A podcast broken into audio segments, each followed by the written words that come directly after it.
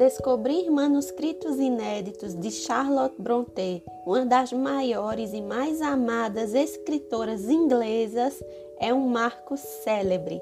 E a história por trás dessa descoberta é igualmente incrível. Eu me chamo Daiane Neves e esse é o quadro Um Livro em 5 Minutos.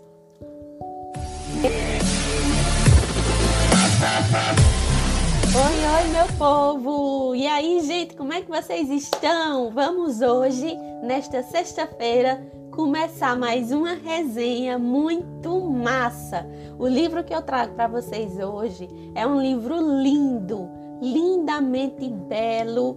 Eu achei esse livro perfeito do começo ao final com relação a tudo, com relação à diagramação, com relação à estrutura, com relação à capa, com relação à história em si. Ela é uma história muito rica, muito completa e cheia de boas informações, informações reais de uma escritora que eu admiro muito, que é a Charlotte Brontë.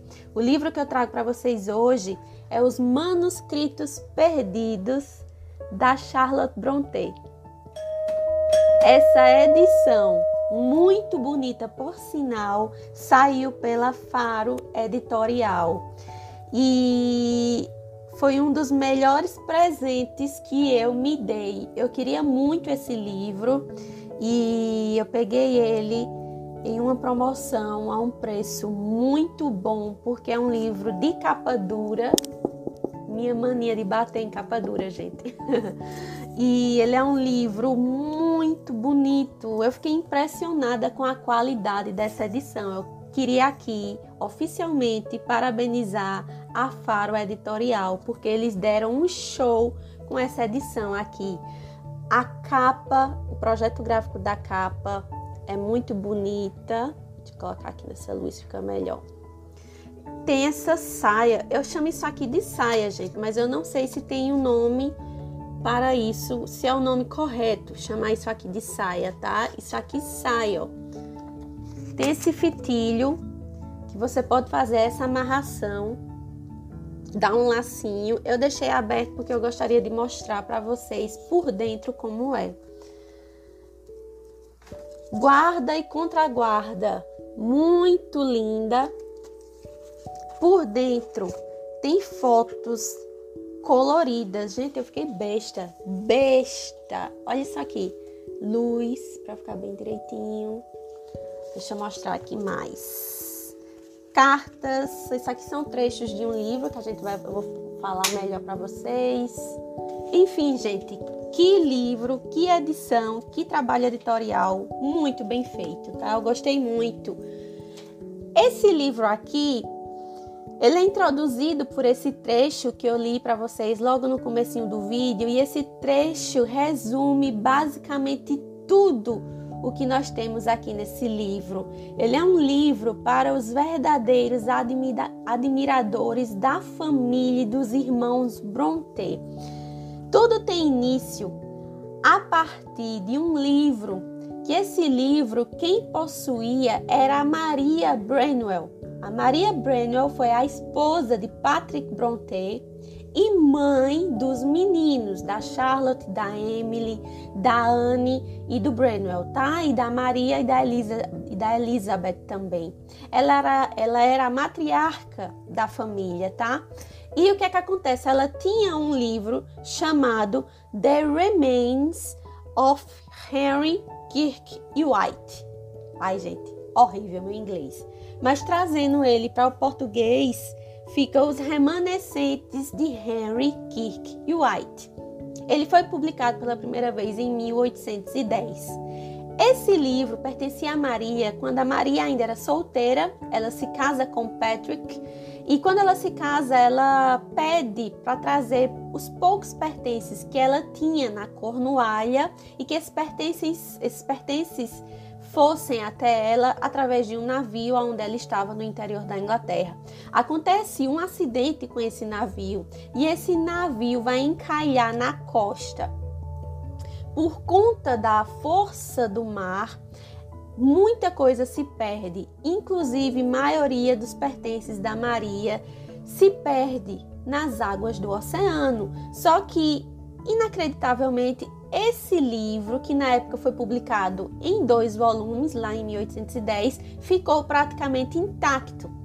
Quando a Maria, a matriarca da família, falece por provavelmente câncer ou no útero ou no ovário, e ela falece muito jovem, aos 38 anos, o Patrick Brontë, que era o chefe da família, né, o pai dos meninos, escreve a próprio punho na folha de rosto do livro que aquele livro deveria ser guardado e ser conservado como um bem precioso, inestimável para a família, porque tinha pertencido à mulher que ele amava.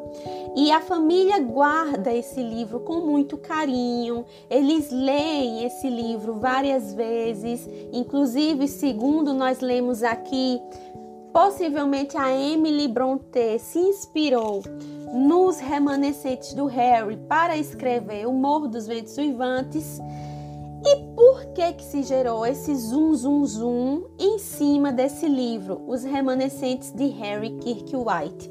Porque além dele ter pertencido a Maria Branwell, nele foram encontrados manuscritos de contos curtos, porém manuscritos inéditos da Charlotte Brontë.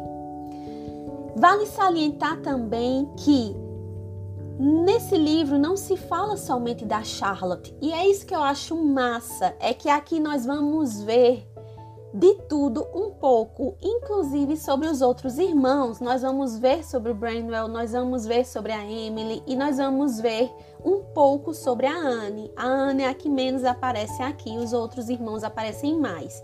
Por que nós vamos ver a Charlotte e o Branwell? Porque na juvenilha da Charlotte Brontë, ela escrevia os contos em parceria com o irmão Branwell.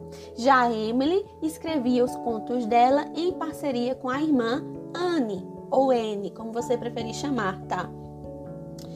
E esses manuscritos ninguém tinha visto até então. Esses manuscritos foram descobertos dentro desse livro, Os Remanescentes de Harry Kirkwood.